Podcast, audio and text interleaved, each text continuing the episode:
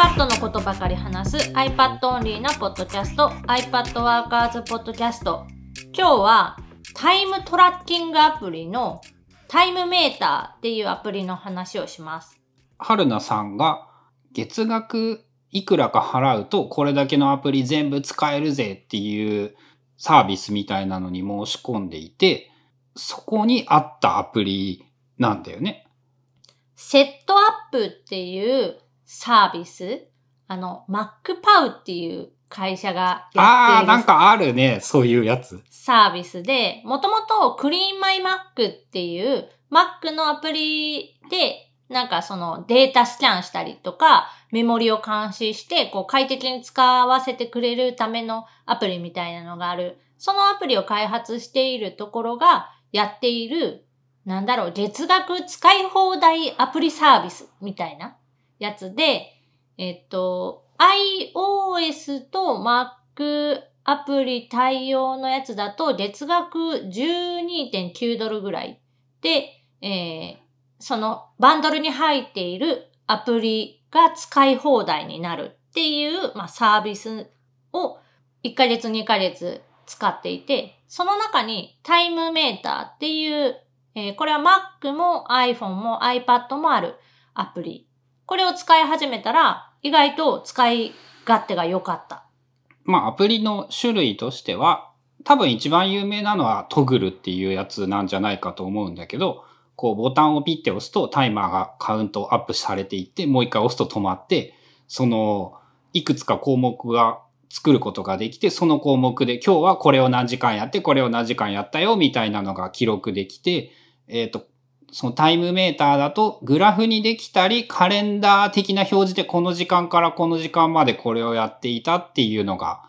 計測できるっていうイメージなのかな？やったことの時間が、えー可視化できるアプリっていうと分かりやすいのかな。で、特にこれ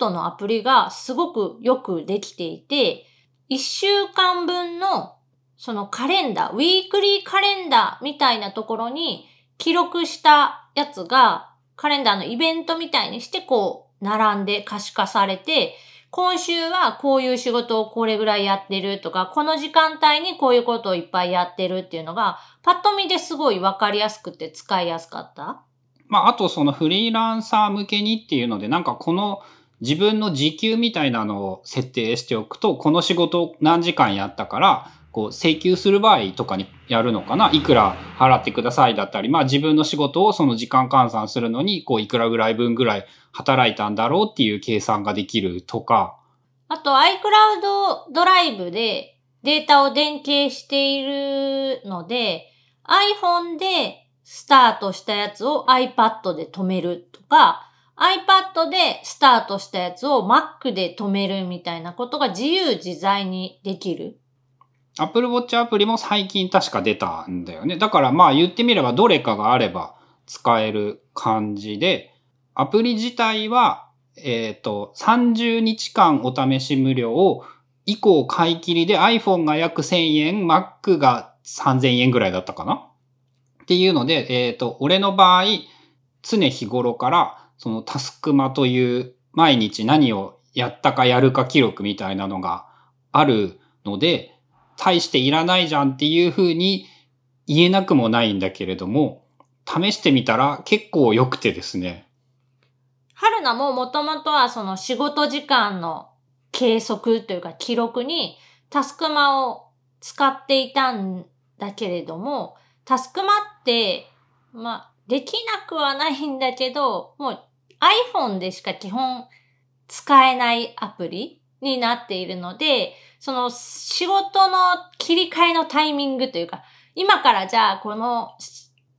原稿を書くぞみたいな時に、わざわざ iPhone を触ってオンにするとかスタートする。で、一個前のタスクをオフにする。まあ、止めるみたいな。その作業がすごいいつも億劫で。で、結構あの、後入れというか、もう再生しっぱなしで放置みたいなことも結構あったりして。で、それが今使っているタイムメーターだと、Mac でも iPad でも iPhone でもどれから操作しても OK になったので、まあ、パソコンで作業しているときは、えー Mac のアプリで止めて再生するし、えー iPad で作業しているときは iPad でそのオンオフができるっていうのがすごく気に入っている。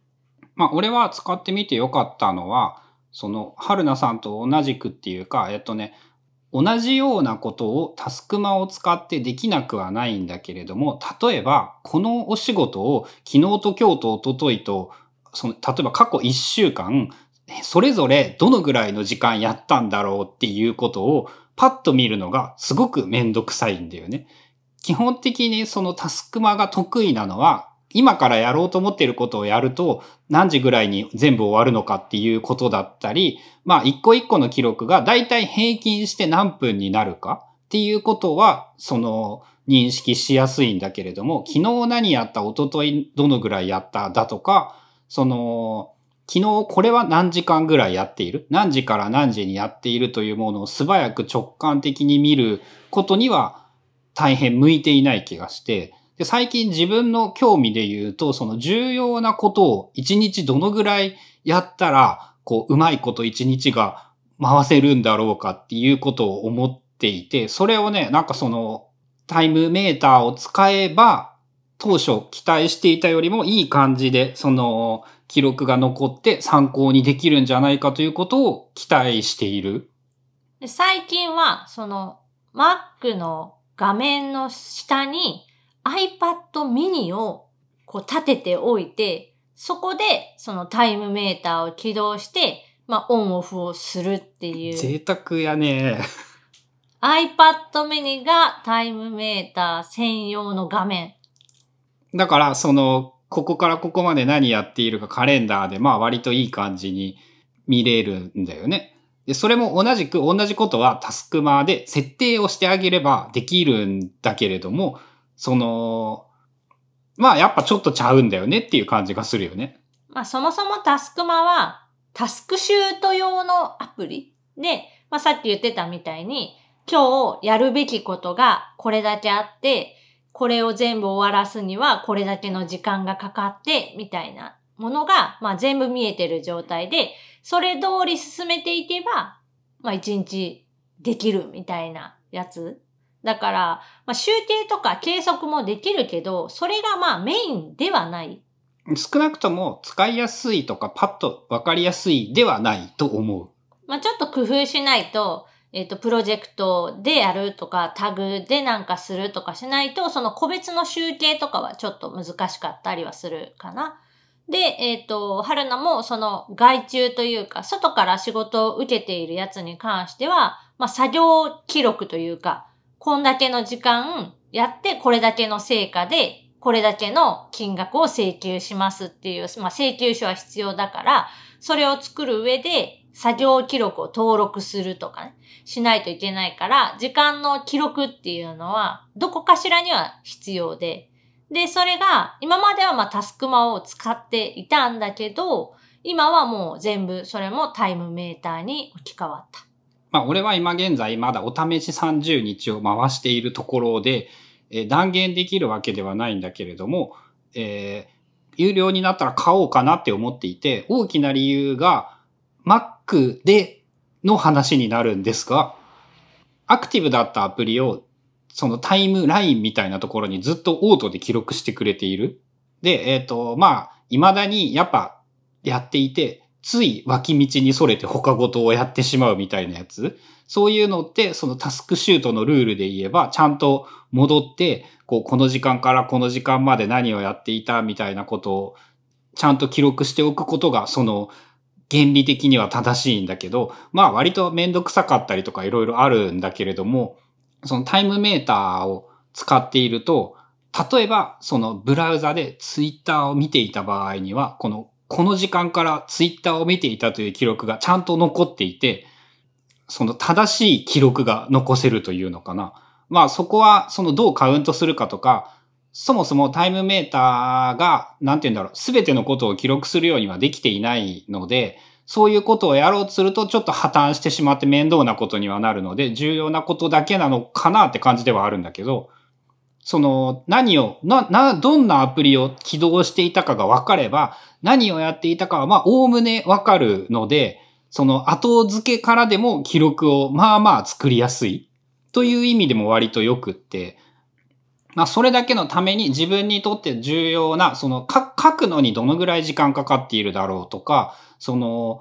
えっ、と、日記とか計画を立てるのに毎日どのぐらいの時間、何時ぐらいにやっているんだろうっていうのがカレンダーだったり、そのグラフだったりで見やすくなったら、まあ、12月いっぱい記録を取って1月どうするかちょっと計画を立てようと今考えていて、そういう意味でも、そのお試しで使えるというのも良かった。そう、珍しくなんか iPad mini でそのタイムメーターをこうやってたら、そのアプリなんなんみたいな感じで横から声をかけられて、普段 iPad アプリでそのアプリなんなんみたいなことを言われること皆無で珍しいなと思って、で紹介したらゴリゴさんもなんか気に入って、まあ、iPad では使ってないけど iPhone と Mac には入れてるのかな？うんとね、昨日 iPhone も試したっていうレベルで、基本的にはまだ Mac でしか使っていないし、少なくとも iPhone で記録を取ろうとは、今のところは思っていない。ださっきの話で言うアプリを監視する。今、まあ自分がパソコンで操作しているアクティブなウィンドウがどれか。例えばサファリなのか、えっ、と、IA ライターなのか、なんかなのか、みたいなのも、えっ、と、ちゃんと監視をしてくれるというか記録してくれて、で、さらに、えっ、と、ファイル名とかも見てくれるのかな基本的にはどのファイルを開いているかっていうのが、そのタイムメーターが認識できればいけるんだけど、サファリならどの URL も覚えてくれているし、えっと、いわゆる大体のエディターはどのファイルを開いていたかわかるんだけれども、オブシディアンはあのダメで、オブシディアンを開いていた、どのボルトを開いていたまでしか渡してくれていないのかな。で、Mac 版だとそのオート記録みたいなやつができて、そのオブシディアンは結局相性が悪いんだけれども、例えばそのツイッターを3分以上開いていたら、ツイッターをしていたっていう記録を自動で取るだとか、えっ、と、フォルダーとアプリとファイルあたりがそのルールとして基本で含められるのかな？で、1分より短かったらとか5分より短かった場合はカウントしないみたいななんかそういう機能もあったりして、まあその明確にやっぱタスクマとは、なんて言うんだろう、意図が違うんだけれども、な、何をやっていたかをある程度自動で記録することができる。あれはすごい便利だと思って使っている。で、iPad にしかない、その特徴、機能ということで言えば、えーカレンダー表示、1週間のウィークリーのカレンダー上に、そのやったこと記録がすごい綺麗に並ぶビューっていうのが iPad にしか多分ない。あれさ、ダメだよね。Mac に普通に考えたらどう考えたってあるべきだよね。なんかね、どうも、その、アプリの開発が結構バラバラっぽくって、iOS 用のアプリで、その後に Mac でも見れる Basic っていうアプリがあって、で、最近になって新しいその Mac アプリができたっぽいから、あ、じゃあ一応待ってたらできるんじゃないかってイメージなのかな？かもしれない。ただなんかどれもバラバラにその作っている時期がバラバラだから統一には少し時間がかかるのかもしれない。まあその辺はちょっと詳しくはわかんないんだけど、まあ今んとこその iPad で使うメリットっていうのも結構十分あるなと思っていて、記録に関して言えば、まあ、すぐ手元にある iPhone の方が便利とか、パソコンで仕事している人はパソコンから操作できる方がいいっていう人もいるだろうけど、ビューっていうのかな振り返りのことを考えると iPad でその記録を見るのすごく向いているし、あとはウィジェットにも対応しているので、えっと、iPad のそのホーム画面に1週間のやった記録グラフみたいな。それは、えっ、と、積み上げ縦棒式のグラフなんだけど、1週間とか1ヶ月単位で自分がどの仕事をどれぐらいやってるかっていうのがパッと見でその可視化ができる。例えばこの日全然働いてないなとか、この日はなんかこの辺ちょっとこう、このカテゴリーの仕事、例えばデザイン系のやつばっかりやってるなとか、文章を書く仕事ばっかりやってるなみたいな、そういうのも見えたりするから、個人的にその全部バランスよくデザイン系で物を作る仕事、考える仕事、えー、文章を書く仕事をなんかまんべんなくやりたいなって思ってるから、そのグラフを見ながら色の偏り、えー、仕事ごとに色をちょっとわかりやすい色に分けてて、色が偏らないように今日はじゃあこれしようみたいな決めたりしてる。あ、ウィークリーでもマンスリーでもそれはできるもんね。その均一になるようにするみたいなやつ。まあ、タスクシュートという仕組みは大変素晴らしいことは間違いないと思うんだけれども、あれを全ての人が受け入れられるとは少しも思わないので、そういう意味ではタイムメーターだったら受け入れられるみたいな人はだいぶいるんじゃないかと思う。はやっぱそのデバイス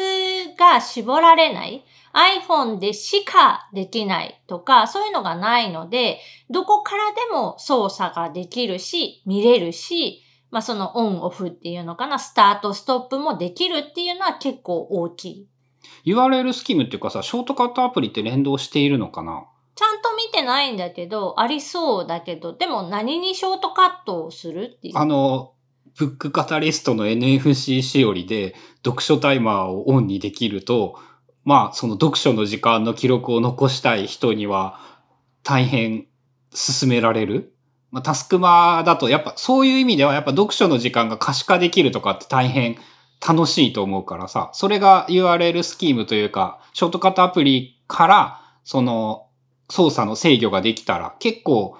便利になる気がする。タイムメーター自体はショートカットアプリに対応していて、結構細かくそのストップランニングタイマーとかスタートタイマーフォータスクみたいな項目があるので、このタスク名を、例えば、えっ、ー、と、自分がその読書っていうようなタスクを作成しておけば、えー、できそう。あ、じゃあやっぱ一番さ、今考えうる一番いい物理手段じゃない？タイムメーターが、その時間を記録する上で、その紙のところに読書とか、もうすごい大雑把なことを言えば、仕事場に NFC タグ置いといて、ピッて押したら、その、働きますカウントみたいなこともできるし。まあ、例えば、会社に、自宅と会社が離れている人であれば、会社に入ったらタイマーをオンにする、会社から出たらオフにするもできそう。ショートカットアプリで。まあそこのみに関して言えば他の手段はいくらでもあるんだけど、まあそういうショートカットアプリが使えると、さらに言うと、そのためだけに iPhone アプリを買う価値も出てくるね、何か。そうだな。それは面白そうですね。読書だけじゃなくって、まあどっちかっていうと、その、クリエイティビティじゃなくってライフログな感じではあるんだけど、そこら辺も組み合わせると面白いことできるかもね、なんか。読書時間も測ってみようと思ってタイムメーターに作ってたけど、これ NFC のブックカタリストブックマーカー？まあ別にただの NFC タグでいいんだけど、その NFC タグさえあれば簡単にできるかも。あのしおり、ただのしおりとして使ってたからさ。はいはいはい。それ、あれだね。その本を読んで、5分だとしても、そのタグで簡単にできるならやってもいいなって思えるよね。NFC タグでピッてしたら、えー、タイマーがオンになる。で、まあ、もう一回ピッてしたらオフになる。トグルでできるかちょっとわかんないけど、本来多分2個あった方がいいんだよね。オン用の NFC とオフ用のやつって。っていうと、あの、本当は結局ね、iPhone のショートカットっていうか、ホームボタンとしてそれを設置した方が結局楽っていうことになってしまって。ああ、アイコン化するやつうん。とか、Apple Watch で操作するとか。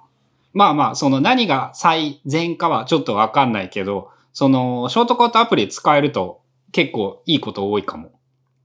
iPhone で Kindle で例えば読むんであれば、Kindle アプリ開いたら、ショートカットをそのオンにし、読書記録をオンにして、Kindle を閉じたら、ストップってやれば、まあ自動でその毎日何時ぐらいに本読んでるかはわかるよね。簡単にできそう。まあもちろん同じことが、それもスクリーンタイムで自動で記録はされるんだけれども、その、わざわざ取得して、それのみに絞って情報が見られるというか、まあそういうあたりに価値はあるような気がしますね。ということで、今日はタイムメーターというアプリ、まあ iPhone、iPad、えー、Mac 全部で使えるアプリなんだけど、そのアプリがすごい良かったよというお話でした。番組への感想やリクエストなどは、シャープ i p a d w o r k e r s のハッシュタグをつけてツイートしてください。それではまた来週、iPadWorkers ポッドキャストでした。